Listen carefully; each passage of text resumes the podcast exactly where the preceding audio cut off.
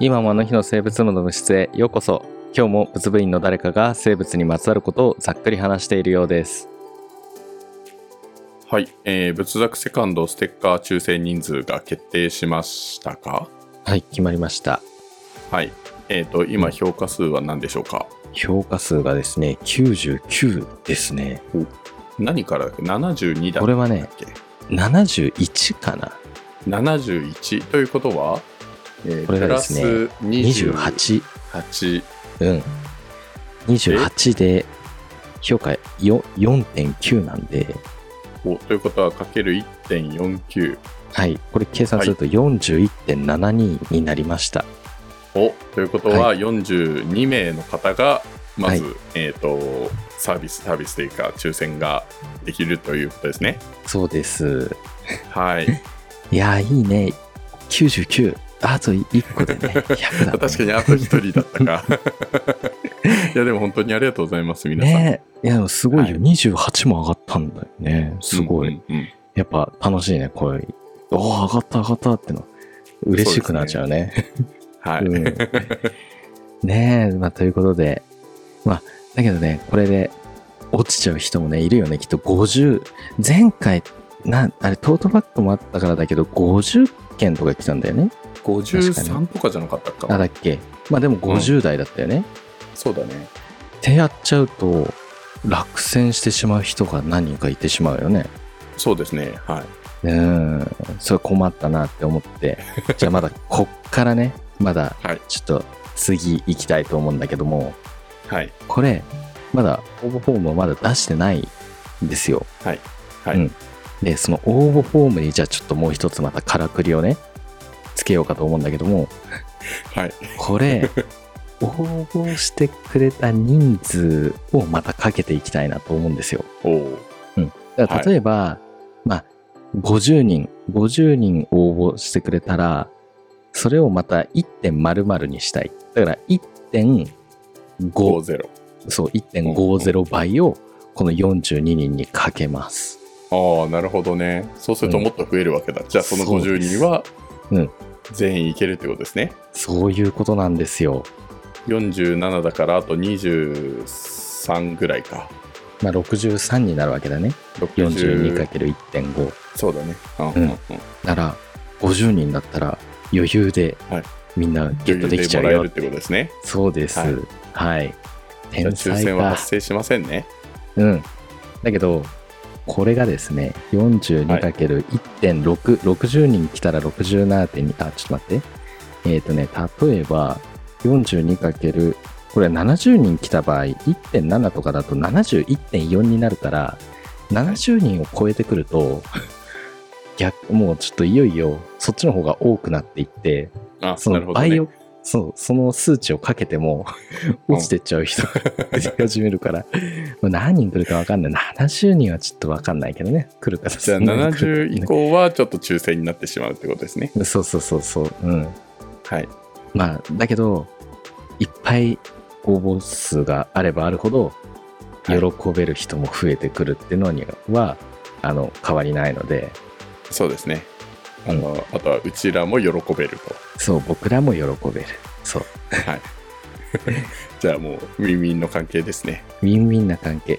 まあ、ということで、まだ、まだね、終わってない。これから、むしろこれからです。はい。じゃあ、応ぜひ募皆フさォんームよがろしねくお、願いします。。はいい。よろしくお願いします。応募フォームあるんで、ぜひはい。応募してください。はい。ここからまた始まります。 はい。まだ始まってなかったんだってい う。実はまだ始まってない。まだ上昇に過ぎなかったわけです よ。はい。はい。ということでね、ではじゃあ、はい。はい。よろしくお願いします。はい。お願いします。はい。じじゃゃああお便り紹介からです。はい。はい。えー、BZ221214 番の、えー青森県のイトリオさんからです。はい。ありがとうございます。ありがとうございます。こんにちは、イトリオです。お酒の会、お正月に送ったリクエストを自分でも忘れかけていたのですが、取り上げていただき本当にありがとうございました。かなり実践的なことを教えていただいたので、気持ちという面からも罪悪感持たず、お酒といい付き合いできるかなと結構ポジティブになりました。うん仏作や育作を聞くのは帰宅後なんで、いつもお酒と共になんですが、今後はえー枝豆もお供になりそうです。おうそれと、お酒の歴史もかなり興味深かったです。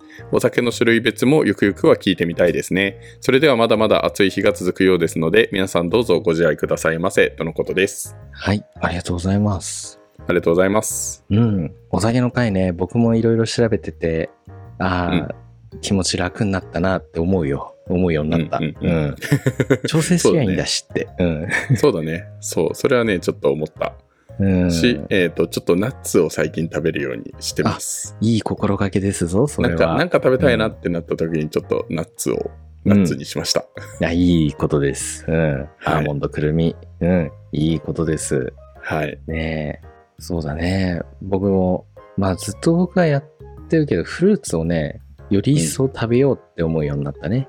うん。うんうんうん。美味しいですから、フルーツ。そうですね。うん。でやっぱね、フルーツの会、どっかでね、やりたいんだけど、あうんの、果糖ってね、あの、フルクトースね、入ってるんだけども、うんそれがやっぱりね、まあ、後々グルコースになってくから、太るんじゃないのって。だから、フルーツめっちゃ甘いから、太るんじゃないのって思うかもしれないけど、うん。もうね、違うんじゃないかと最近思ってる。はい。それはちょっとまだ勉強し不足なところがあるんで、またいつかね、はいやっていきたいと思うんで。うん。じゃあ、ぜひよろしくお願いします。はい。ね、はいお酒楽しく飲んでいきましょう。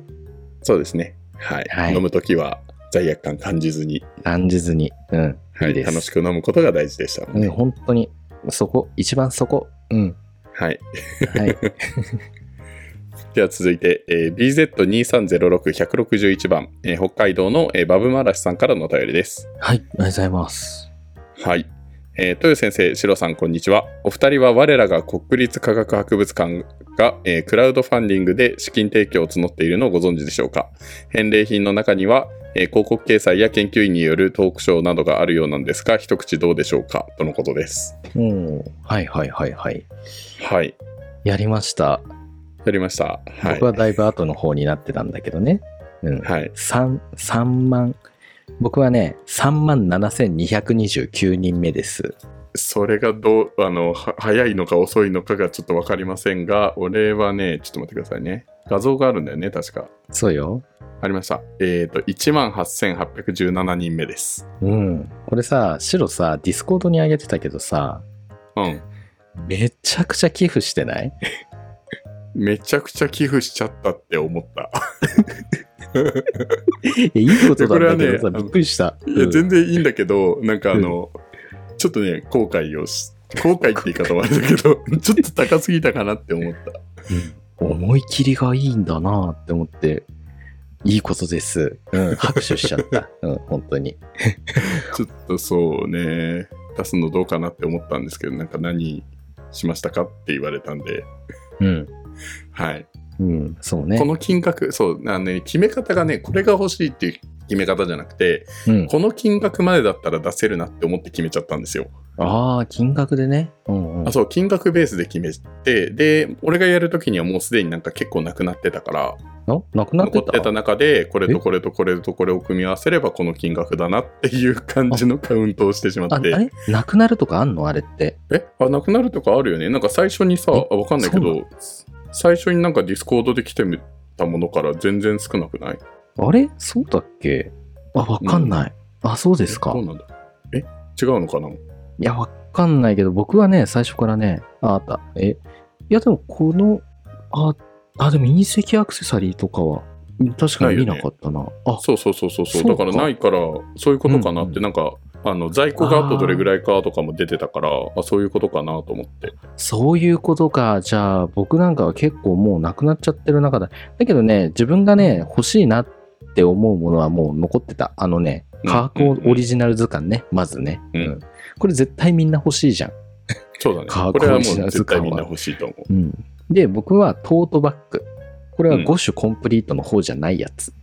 はい、うん そう一回ね5種コンプリートをしてちょちょっと高すぎるなって思ってやめたうん、だし、そんなにバッグあって も、タンスの肥やしになっちゃうだけだなって 思ってそうだねうん、使える範疇で、うん、って思って、これかな、それ以外はね、正直なこと言うとちょっとね、うん、あ、いいかなって思っちゃったんだよな。うんうんうんえ、オリジナルラベルの日本酒とかあったんだ。え、これ欲しかったな、 うん。飲めなそうだけどね。買っても、ね確かに。飾っと くだけみたいそうか、これ、在庫とかあったんだ。失敗した。うんそうな。かか。なーって思っています。なるほど。なんかね、はい後回しにしちゃったんだよな。あ、後でやろうとかって思っちゃってさ。 でもね、結構ね、あの、つながりづらかった、当日あ、そうは。なんだ。うんう。ん。当日のね、そうか夕方ぐらいにやっても全然つながらなくて、あ、大人気なんだね、やっぱね。そう、この話が出てきたのが割と当日の夕方だったのかな。うーん。あ、そうなんだと思って、ディスコードで見て、ちょっとやろうとしたらもう全然繋がらなくていいやと思って。ああ、そうなんだ。翌日かな翌々日だったのかないつやったんだろうーう。ん。なるほどね。いや、でもさ、バブマラシュさんが言うように、その、広告掲載ってあったんだ。うん。えあ、ある、今もあるよ。え、あんのあるある、広告掲載。広告掲載、えっ、とですね、えっ、と、一十、百、千万、十万、百万、二百万です。ちょっと、 ちょっと、うん。仏作掲載してもらいます。クラウドファンディングを立ち上げるか、それに対 して。 おかしいおかしい。科学のクラファンに出すために、うん仏作でクラウドファンディングやるんですそうか。そうそうそう。二重構造みたいになっちゃった。そうね。うん、なるほど。ちょっと、いいかな。まだ早い。まだ早かったな。そうですね。 200ま万だまだ、はい。 100万はすごいな。ちょっとね。そうね。車と同じぐらいだ。確かに、そう考えるとすごいね。めちゃくちゃ高いな。まあ、広告ってそう、まあ、でも科学に広告出せるんだったら、それねはえそ。れぐらいするよね。そうだよね。うん最高だな。なるほど。いいですね。まあ、でも今いくらぐらい豊がやった時に6億いってたんだっけうん、6億だった。うん。まあ、今なんかすごいでしょ、きっと。もっと上がってるよね、きっと。うん。どこまで行くんだろうなっていう。楽しみだね、そう。そうも、そうなんだ よ。そう、そういう気持ちにもなっている。でも、これさ、1億っていうのもさ、あの、うんまず今年、とかもう、何今年乗り切るみたいな話じゃん。う。うん。なんかその電気代考えてもさ、うんなんか去年が、2年前が1億何万、7千万とかだったのが、今、3億とかあるわけでしょ電気代だけで。ああ、そうだね。うん。そう。っていうのを考えると、なんか、どう考えても1億クラファン募ったところで、やっぱ今年で使い切るよなって思うと、まあね。うんう。ん。なんか、6億やっても足りないんじゃないかっていう、なんかこの先、 毎年クラファンやっていかないとダメなんじゃないのって思うし、これ科学だけの話じゃないよねっていう。ああ いや、ねえ、そういうことだよね。うん。まあね。でいい心がけだと思う。なんか募金してくださいとかってやってもさ、なんかうん。あれだけど、なんかクラファンって、ね、一致団結できるような何かがあるんだろうね。あ、いいまなあ多って分思っ、たまんだよなず返礼品っていうのがあるのがやっぱ大きいんじゃないあそっか。かもね、うん確かに図鑑魅力的だったもんな。うん。うん。それきっかけでやる人多いかも。まあ僕がそうなんだけどね。うん。うん。まあ、あ、今ね、6億4916万2500円。ああ、めちゃくちゃあるね。 うん。 11月までやったら、でもペースは落ちてるからどうなんだろうね。 そうだね、落ちてるね。随分ね。うん。達成金額の649%ですよ。素晴らしいです。ごい素晴らしいでございます、これは。うん。はいまあね、どんどん頑張ってほしいね。はい。そうですね。はい。ということで。ということあで、じゃあちょっとひ本題の お題。あ、ごめん、本題行く前に、ちょっとごめん、一言言っていい、うんあの、先生って言っちゃダメなんだ ぜ。最近聞けなかったの忘れてました。はい。確かに最近行ってなかったか。うん、最近言ってなかった。聞き直、一回は聞き直すんだけどさ、うんうんう言っん。てねーっていうのばっ かり。何スルーしちゃってんのってすごい思っちゃって。別に言わなくていいんで すよ。まあ言わなくていいんだけど、やっぱ、いや、なんか照れくさいよね、なんかね。はい。うん、はい。はい。でじゃはあ本題のお便り紹介です。はい。はい。BZ2208 の65番、山形県のくーちゃんさんからです。はい、ありがとうございます。はいこの方、米沢、米沢牛育ててる方ですね。うん、うん、うん。はい。マイマイガとか送ってくださった方で。ですしたね。うん。はい。えー、マイマイガの回、拝聴しました、えー本当にありがとうございました。素晴らしいお話をたくさん聞くことができて、楽しみにしていた回がありました。えー学名に破壊者とついてるなんて、マジかっこいいっすです。それだけ人類から癒されているなんて、マイマイガさん、さすがです。そして意外にも、幼虫はそんなに群生しないのですね。私の家の近所では奈良やブナの苗木、かっこ道端に勝手に生えてきたやつに群がって葉っぱを食べ尽くしているところをよく見るので、それが普通なのかと思っていました。侵略的外来種ワースト100にランクインというのも素晴らしい証拠だと思います。人類にやられてしまった生き物が多くいる中で、人があの手この手でやっつけようとしてどうにもならなかった生き物、最高に素敵です。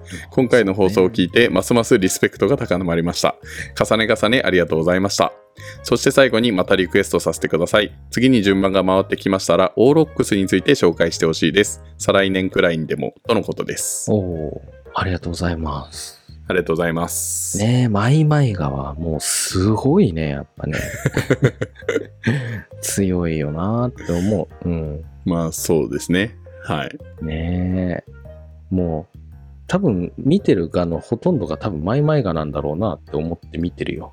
飛んでるの。うんうんうんこれぐらいのサイズ感のやつでしょちょっとバタバタバタってね。うんそうだね。なんか愛着が湧いちゃうよね、やっぱね。紹介してるとね。そうね。紹介するとね、確かにね、そそううそうそれは思ね、あ、知ってるやつだって思って。うんう。でもね、他の生き俺絶物対ね、仏作始める前よりも虫がちょっと大丈夫になってると思う。お 素晴らしいじゃないですか。ダメなんですけど、うん。ちょっとだけね。ちょっとだけね。うん。はいまあ確かにな。いいよね。で、オーロックスについてってことですね。はい。うん。これは、クーちゃんさんらしいといえば、クーちゃんさんらしいですよね。米沢牛育ててる方っていうんで。そうですね。はい。なんまあか、牛の祖先ですからね。そうだよね。ざっくりしか知らないけどさ、そういう家畜で飼ってる牛の始祖みたいなもんでしょ。そうですね。はい。うん。うん。ね、オーロックス。あれ、オーロックスってさ、今もいるオーロックスは今いません。あ、いないのあはい。そうか。まあ、いないまあ、か。言い方あれだけど、前回の肉牛の時に、肉牛じゃない、うん乳牛の時に言ったと思うんですけど、あれが一応、えっ、と、オーロックスの中のうん、なんか家畜化された牛みたいな紹介をしました。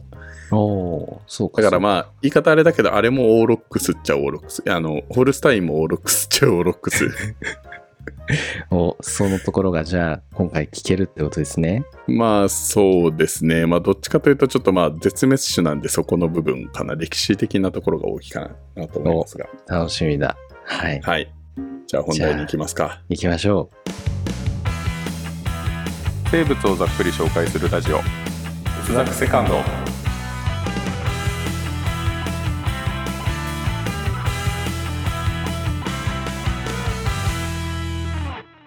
今もあの日の生物部シロですう。同じく、とよです。今日は何を紹介するんですかはい今日はくーちゃんさんからのリクエストオーロックスについてざっくり紹介しますオーロックス。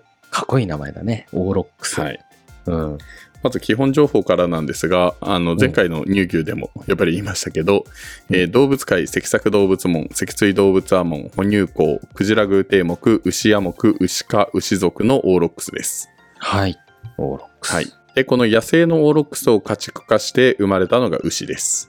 うん。なんかね、それ知ってる。あれ、それは乳牛の時に行ったからか、そうですね。あ、はだから知ってんのかもしれないな。そう か。い。はい。 ダメになまあ、ってそるなのうんね、そう、あの、家畜化されていく乳牛とか肉牛とかそういったものの、あの、まあ、元ですね。うん。元の生物のオーロックスについてですね。おーはい。で、先ほども言いましたけど、オーロックス自体はもう絶滅はしています。あらら。そうなのね。はい。うん、。はいい。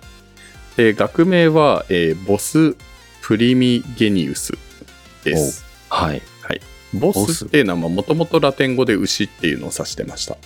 わーえ、あの、はい組長とかリあのリーダーとかってそういうことボスあーで、あーどうなんだろうね。牛って、そうかな。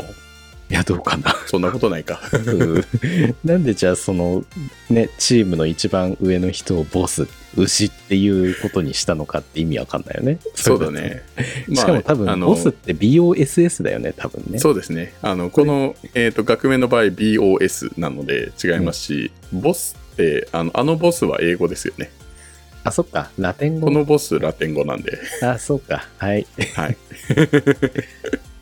はい。で、プリミゲニウスは、えっ、と、最初の出現っていうのを意味します。かっこいいね、うんはい。つまり、オーロックスの学名は最初に出現した牛っていう意味で、まあ、牛の祖先を表すってことですね。おまんまだねじゃあねそうですね。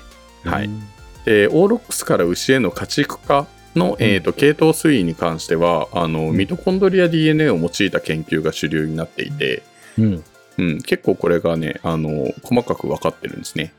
うんはい、で今も今の牛とかあとは遺跡に残っている骨のゲノムとかそういうものも解析していくと、牛の根源的家畜化の地域が見えてくるんです。ああそっまあでも最近絶滅したよね多分ねオーロックスねそうだね、うんうん、だからまだそこの骨でも分かるのか取り出せるのかそうです、 DNA そうです。うんはい。まあそういうのでいろいろこうにやっていくと、えっ、と、まあ人間と、まあ人間が出てきた後だからね、家畜化してるので、うん恐竜とかそういうところまでの化石にはまだなってない。骨の状態でやっぱり見つかるので、ああ、そっかそっか。うん。うん。はい。で、これ、えっ、と、どこが危険なのかっていうと、あの、現在のシリアとかトルコ、イラク周辺の肥沃な三日月地帯なんですね。うん。で、これが約1万年前ぐらい。うんでこの肥沃な三日月地帯から生み出された家畜化された牛の集団っていうのが世界中に広まっていったっていう感じです。おうなるほどね。まあでうもん、結構こんなでかい角の生えた牛をよく家畜にしてみようかなって思ったよな。本当だよねでも怖いよね。怖いよ追突ね。。されたらどうしようとかね そう、これ育てて増やして食ってみようかなって思った人たちはすごいと 思う。まあそうね。まあ最初どうしてたのかにもよるけどね。あなあ、んかそ確かのに。食べる用なのか乳牛なのかまあ最初は多分もしかしたら畑を耕す用とかそういうのかもしれないしね。ああ、踏んづけてもらうよってことだね。じゃあ、そうそうそうそうとかあーなんかあの荷車を引くとか。ああ、そうか、乗り物としてうんもかもしれそないうねか。ああ、うんかもね。うん。はい。で、えっ、と、まあこの原種とされているのがオーロックスなんですけど、うん。これ面白い研究も分かっていてあのヨーロッパにも野生のオーロックスがいたんですようん。でまあもちろんだけど人間がいれば家畜化された牛っていうのもヨーロッパに持ち込まれたりしたんだけどうん。あのヨーロッパにいたその家畜あの野生のオーロックスっていうのは家畜化には全く関与してなかったっていうことも証明あの証明されてますああ、じゃあヨーロッパのオーロックスは家畜としては広まらなかったってことなんだ。そうそうそうそうそうなのでうんこの何、えっとヨーロッパのオーロックスっていうのは家畜化されずにうん。なヨーロッパにいた家畜化された牛っていうのも全てこの肥沃な三日月地帯で生まれた家畜化された牛の、まあ、末裔であると、ああ、シリア、トルコ、イラクら辺のね、そのそう辺かそうらそうのそうそ派生こからがやっ世てきた界中に広まっていったんであってだからうんそういう人たちを見てあなんかオーロックス飼ってるのいいなって俺もオーロックスちょっとあの買おうかなみたいな感じになって あそこに野生のオーロックスいるじゃんみたいなそれをゲットしようぜみたいななんかそういうのは生まれなかったってことなのかああ、そういうことか。ああ、な、うん、てか、発想がないよね。あんな恐ろしい化け物を名付けるのかって思っちゃうよね、きっとね。まあそうねヨーロッパの人たちはちょっと怖かったんじゃないかな、オーロックスのこと。どうなんだろまあ、もしかしたらその家畜化されたものがあの、ね、ヨーロッパとかに行った時にはもしかしたらオールックスと形変わってるかもしれないね今あのーホルスタそっインかみたいな。う。ああああ、ああ、あそうかもね。うん。うんで、えーとまあ、このオールックスが、おまあ、このオールックスの子孫っていうのがいろんな和牛とか乳牛とか、そういう風になっていくと。おーなんで今家畜化されているほとんどの種はあのこのオールックスの子孫っていう感じです。あだからホルスタインとかも黒毛和牛とかそうそう松そうそ坂う牛とかジャージー牛とかそうなんだそうこれも全部このイイラクとかトルコあたりからのこうに派生していった種えです。ーこれが起源すべてが。すごいここか、面白いいよね。いろんな場所で家畜化されてとかじゃないんだよ。一箇所から、そこの全一部箇所から出てきたってことなんだなそう。それが牛乳が美味しくなるようになっていったり肉がい美味しくなってったりっていうふうに書かれてたんだね。はい。すごいな。はい。ただ、えっ、と、全部のその家畜化された牛がそうかっていうとそういうわけでもなくて、うんあの、インド牛のゼブっていうのがいる、まあ、コブ牛っていうやつがいるんですけど、おうおうおうこれは、あの、オーロックス系統と、あの、33万年前ぐらいに分岐していて、種のレベルで異なるほど遠いんですね。その、コブウシってさ、すうん首のあたり、うんラクダみたいにボコーンってなってるよね。あああるうん。れはだからもう種が違うんだ。33万そう年前ってなったらそうか。そうだね。そう。だから、んコブ牛なんだけど、その家畜化された牛とは全く別の系統。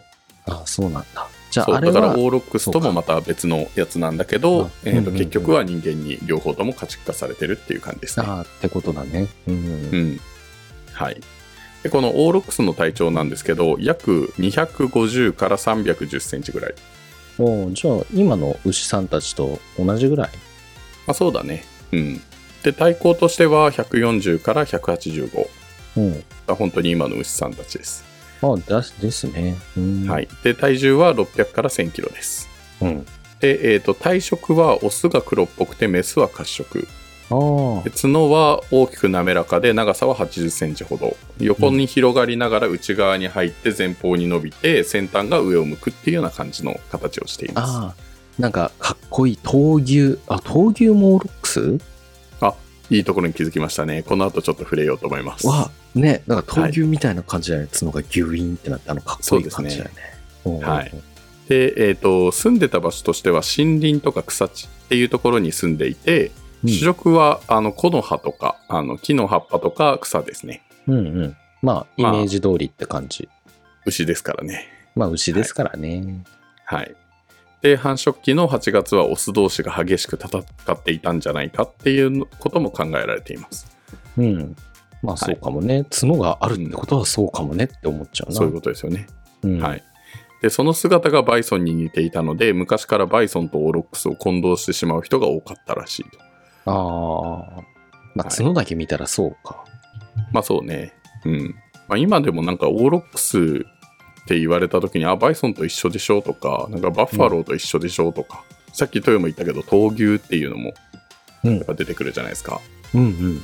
はい、なので、まあ、大型牛であるバイソン、闘牛、バッファローとの違いっていうのもちょっと触れてみようと思うんですけど、おあの現在せあの現存するバイソンっていうのは、アメリカバイソンとヨーロッパバイソンの2種なんですね。うん。うん、でこれは、えー、と1万年前ぐらいに絶滅したスステップバイソンっていうのがいるんですけど、うん。このステップバイソンっていうのとオーロックスの交雑で生まれたと考えられています。オーロックス噛んでるんだ、そこ。そう噛んでますつまりへー混同されされやすかったバイソンっていうのはオーロックスの子孫なんで、まあ、オへえーロックスです。ままあ、オーロックスではないんですけど、オーロックスの子孫です。はい。い。 半分、半分オーロックスってことだね、じゃあね。そういうことですね。あはい。えじゃあさ、あの角ってオーロックスから来てんのかな昔のそのステップバイソンって角あったのかなあどうだろうああるんじゃない多分。あったと思うよ。ちあょっと調べてみますか。調べてみますか。あ、ステップバイソン立派な角ありますね。はい。あだけど、まあやっぱこの辺が。うん、前の方に突き出すような角じゃないね、上の方になんか湾曲する形で伸びてるような感じかなじゃあ、オーロックスとは形がちょっと違うってことかな。そうだねうん、うんオーロックスはもう前の方にグッて湾曲するって感じだもんね、うん、うんそうですね。で今のバイソンは角があでもねあすごい今のバイソンすごいちっちゃいちっちゃいな角うん、うん、うん。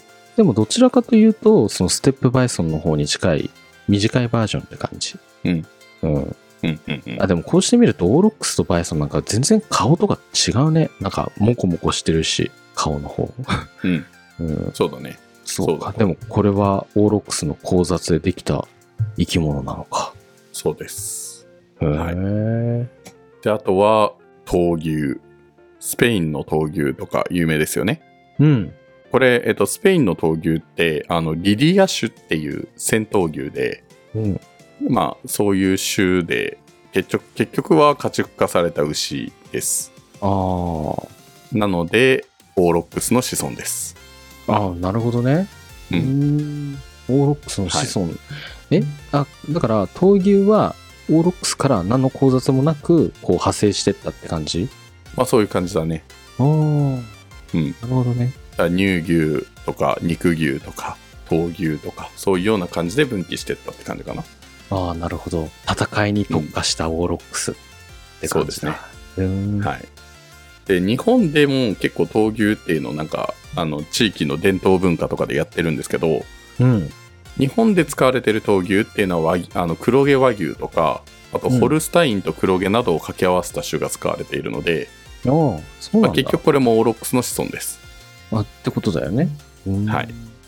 そうか。であとは、バッファロー。うん。バッファロー。はいこれはあの水牛を指すんですけど、うん。バッファロなんかーと水牛って同じなんだねっていう。あーあ、確かに。あそうだね、はい確かにどっちもイメージしてって言ったら、同じようなのがイメージされるから、あ、うん一緒か、バッファローそうとです。水牛って。で、あの、はい七三分けみたいになってる角だよね。くるんってカールしあてる。そうそうそうそうそうそうそう ああれだよのねなんかあのお坊ちゃまみたいなあ そう髪だのよね。毛おみ坊ちたゃいん。な角そうだよね。はいこれが、えーとまあ、角の感じがまあねあのオーロックスよりもすごい湾曲してる感じはするけれども、まあ、うんオーロックスに似てはいるよね、形としては、そうだね。うん。遠くはないって感じかな。うん。はい、ただこれはあの牛とは全く別のあの種ですああ、でもまあ、すそう言われりゃそうだろうなって思う。うん。そうですねなのでまあこの水牛ってあのアジア水牛とかアフリカ水牛とかいるんですけど、うんこれそもそもアジア水牛族とかアフリカ水牛族っていう風に族がそもそも異なりますのでああ、ああ、ああ。そうなんんだね。なんで牛族っていうところとはまた別の種っていう感じですね、ああ、なるほどね。そうか。はいでえ牛にーついてとじゃあ牛回りについて少し詳しくなったね、 これね。そうですねうん。はいでこのオーロックスの子孫である牛っていうのはあの、うんまあこれ世界中で飼育されてるんですけどそうだこね。れ野生種としてのオーロックスっていうのはいつ絶滅したのかっていうことなんですが、うん。 1627年に、まあ、最後の一頭がポーランドで死んで絶滅したと。紀元前とかでもないんだね。もう、でもな最い近っちゃ最近。 1627年だから江戸時代です日本は。江戸時代か。おお、はい、 400万、400年前か。そうですね。ああ、 400でもなん年前か、仏作やってると、ついさっきって感じがしちゃうな、 そうでし400年前。ょ そんな感じするよね。だってうん1万年前でもついさっきって感じしない。 そうなんだよね。うん。ね、うん、 20万年前とかだと、あ、人間が出てきたか、ぐらいの感じだでか。ら割と割と最近な感じするよね、割と最近だね。うん、お、何億年前とかってよく出てくそうなんか地質年代で考えがちみたいな。る。 そうそうそう。ね。いや、そうか。はうんそうですねいや、最近だね。そうなんですよ。めちゃくちゃ最近。はい、うん。でこれあのおよそまずちょっとオーロックスの歴史から伝えるとおよそ200年前、200万年前にインド周辺で進化したっていうふうに考えられてますオーロックスは。ああ、インドらへんなんだね。はい、でそこから、えー、と新第4期初頭のうちに中東に分布を広げてヨーロッパに到達したと。でこうのん大体ヨーロッパあたりに広がったのがおよそ25万年前ってあー言われています。なるほどね。じゃあ、あれだ、ネアンデルタール人は来たところを見てるかもしれないね、ヨーロッパに来てるところ。そういうことですね。なんかはい最近、変なのが来たなーってのを ネアンデルタール人は思ったんだね、じゃあね。そうですね。はい。だからあれじゃないこのオーロックスを狩るっていうのがやっぱネアンデルタール人とホモ・サピエンスの違いとかにもなってったんじゃないああ、かもしんないね。だから、いい肉が入ってきたなーって思ったぐらいなのかな。わかんないけど。そうね。はい。で、えっ、と、1万5000年前っていうところでは、日本列島とかヨーロッパなどを含むユーラシア大陸、北アフリカとかの、まあ、広い範囲に分布していると。いう感じですおー。なるほどね。なので、結構こういうところで洞窟の壁画とかにも書かれているっていう感じですね。オーロックスが。うんあ、うんなんか牛のさ絵とかがよく洞窟に書いてある見たことあるけど、うんうんうんあれオーロックスだったのかもしれないあれ、オーロッスクスっぽいです、全部。あそうなのかうん、うん、でそこから各地で、まあ、開発とかによる生息地の減少とか食用とかの乱獲家畜化などによって、まあ、オーロックスは数を減らしていったと。ああなるほどね、はいでメソポタミアではペルシア帝国が成立する時代にはすでに絶滅していた。うんいつだかよくわかりませんが、 はい。ちいつだかわかん ないな確かょっと歴史になるとよくわかんな いね。にうそうだね。ちょっと細かいこの辺はね。ちょっとそう、人間の、人間の時代になるとね、にそうだね何十、何万年前とかだとわかりやすいんだけどね。うん、そうそう、ざっくりだからさ、僕たちはね、ざっくりざっくりざっくりで見るから、この辺の細かい、ちょっとね、詳細なところになるとね、ちょっと難しくなっちゃうんだよそうですね。はい。で、北アフリカでも古代エジプトの終焉と同時期に姿を消している。な。うん。うん。で、中世では、あの、まあ、フランスとかドイツ、ポーランドの森林に、えっ、と、まあそう、そういうような森林でしか見られなくなっていて、うん。まあ、そういった、えーと背景から16世紀になって各地にオーロックス禁漁区っていうのがも設けられたんですよ。ああ、オーロックス取っちゃダメだよみたいな。ちゃんだとからここのオーロックスは保護しようねみたいな。な感じで。うん。なんか、場所がそううん、動物守ろうっていう、そういうのはあったんだね、昔にもね。そうだね、ううんん、中世あたりであったんです偉けど、いじゃまんあ、残念ながらあんまり意味はなく結局あ1620年にポーランドにいる個体が最後の一頭となってでその個体も1627年に老衰で死亡が確認されたと。ああ、なるほどね。はい、っていうところから300年後お1920年代、マジで最近。マジでは最い、近。うん。 生まれてないけどねうちら全生然、まね、れてないけど ね。まあでも、じいちゃん、ばあちゃん世代だったら、もうこの辺とかだよね。そうですねはいうん。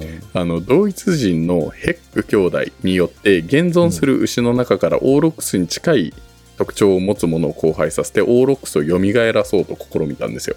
あ、出た。そういうことやろうとするよね、人はね。はい、 で1932年にこれが成功してその個体の子孫ってね今でもドイツの動物園とかで飼育されています。え、めっちゃ見たいな。ね。そうだからオーロックスにめっちゃ似てるってことだね。うん。ほぼ。ただまあほぼ残念ながら本物のオーロックスではないので、まあそうだよね。うん。はい、あのヘックキャトルっていう風に呼ばれています。ヘックキャトル。へえ。うんはい。で、えっ、と、まあ、この牛の体型とか性質っていうのは、オーロックスに近いは近いんだけど、うまあ、ん体格としては少し小柄っていう感じです。ああ、なるほどね。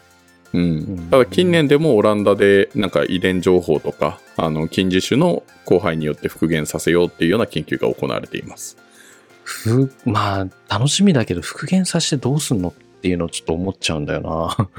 そうなんだよね。なんか恐竜の復元とはまた訳が違うじゃん。マンモスとかと、なんかオーロックスって。ねそう、うんだからなんかさ日本から考えるとうちらが考えると恐竜復活とかマンモス復活ってすげえみたいな感じになるけどさ、うんオーロックス復活ってふーんってなるじゃんえ。なんすごいことなんだけどんでろうねうん。すごいことなんだけどね。うん。そうでこれがねなんでなのかっていうのがあるんですけどあのこれおヨーロッパ特集なんですよ、うんヨーロッパとか欧州なんですけどあのなんでこんなにオーロックスを復活させたいのかっていうとオーロックスがキーストーン種って言われてるんですね、あらら、そうなのなんでそうヨーロッパにおいては適度に草を食べて減らしてその糞が肥料となって森が作られるっていうその環境を作る結構鍵になる動物であるっていうふうに言われているんです、す。まあ、それがもうねそっかあの400年ぐらい前に絶滅はしてしまってるんですけど、うんうん。っうんまあ、こういう作業をしていたのがオーロックスだと、はい、てことは、その作業をさせるために、蘇らせようとしてるから、いいの、そんなの自然界に放 放ってやってもらっちゃって。 まあダメだよねなんか、そうあいでも怪ねしいんじゃ実はなもいうかな一ってつ思理由っちがゃあうっな。てうんあ、の欧州全土で結構このオーロックスがシンボルになっていて、あ、へえ。そうそあうのなんだ例えば国章とか家紋とか、ああ、ああと地名とか格言とかでもオーロックスが結構出てくるんですよへえ、そうなんだ。なのでそうあの例えば神事あの神様への生贄とかでオーロックスを使ったりもするのでおなんか欧州の文化そのヨーロッパとかアメリカとかそういうようなところの文化的にはオーロックスってやっぱ欠かせない存在だったんじゃないかなとあいう感あ、じまあでだすから、そうか、国の文化とか、慣習とかでも、ちょっと関わってくるから、そうか、遠い島国の日本人の僕がなんかとやかく言うことでもないのか。まあそうだねわからんまあ昔はやっぱあれじゃないなんかそのオーロックスを狩るみたいなのが強さの象徴になってたりとかあもあ、したんじゃなあいりそう。うん。うん、角生えてるでかい 生き物買ったら偉い説ちょっとあるよね。そうだね。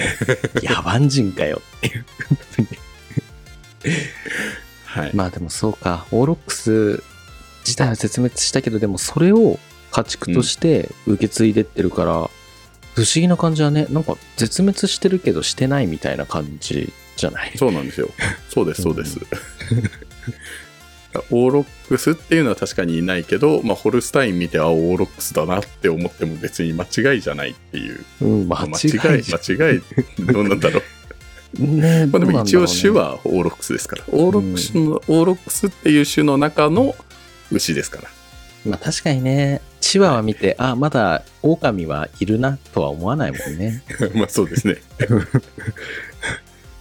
そうはい品種、品種改良みたいなところになるから、種自体は別に、あまあちょっと、いっか、わかんない。わかんない。はい。はい。難しいですね。はい。難しいね。うん。お聞きくださりありがとうございました。仏作セカンドは皆様からの温かいお便りを募集しています。概要欄のお便りフォームからお送りください。レビューも待ってます。詳しくは Twitter や公式ホームページ、今もあの日の生物部の物質である Discord もチェックしてください。今回紹介した内容はざっくりだけです。これ以降の深掘りは物部員の皆様に委ねます。今もあの日の生物部、白とというがお送りしました。ではまた次回も遊びに来てください。お疲れお様疲れでした。様でした。あ、トランスフォーマー見てきました。お素晴らしい。うん面白かった。面白かったよね、あれね。うん。てか、今までのね、5作を全部見てたから、うん6作か。ちちゃんと予習していった回があった。ちゃんと分かった。よかった、そうだよね。うん。多分ね、そう全部予習したら本当に面白いと思う、あれ。本当に。うんあと、バンブルビー絶対見てないとダメだなって思う。あ、だね。うん。ちょっとね、バンブルビーがね、キーでしたよね。うんそうですね。いやー、そう。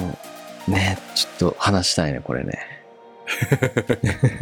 はい。ということで、実はあのトランスフォーマーについてのあのお便りも来ているので、うん。もう来ちょてっとるそれもし含め、て、はい。ね。であと、近々さ、ちょっと、あの、ビースト覚醒に出てた主人公的な人うんの動物を紹介する機会がありますよね、近々ね。あ、そうですね。はい。うん。大事なところがありますね。大事なところがあるんで、そことも合わせてやれるから、楽しみだね。うん。はい。じゃ あ、あの、ぜひ話したいんでね、あの、はい。ま、待ってるんで皆さんじゃあぜひ見に行ってください。すいません。ちょっとトランスフォーマーについての話題が多すぎて申し訳ないですが、ねえ、ちょっとね、そう、いやもう本当に青春、青春っていうか、まあ、ちちびっこの時に見てたからなんだけど ね、ビーストウォーズね、やっぱ、うん。ちっちゃい時に見てたものっていうのが結構さ、形作ってくじゃん、その後の自分そうだのね人生とかを。うん。うん。だからうん僕を作ったのはやっぱビーストウォーズがね、結構根底にあ る、本当に。なるほどね。うん、あーそう実家に帰ってさうん。これ後でツイッター、まあ、X にあげるけどさうん、あのあいくつになったんですか、トヨのやつも。あなったなったうんおうこれビースト戦士いたので写真撮ってきたよ、これわかるかなおういっぱいいる。4体いるね。 そう4体いたコンボイとメタルスコンボイとメタルスチータスとメタルスワスピーターがいましたはい。はいいいよねやっぱねかっこいいよそうですね。じゃあ、トランスフォーマーについての感想は次の回で。あそうだねは次いの、次の回も、次の次の回も、うん次の次の次の回も。 どんだけやってんだっていうね はい。はい、長くなっちゃうからねまたね、うんそうですね。はい。はい、ということで、今回はオーロックスという絶滅種でした。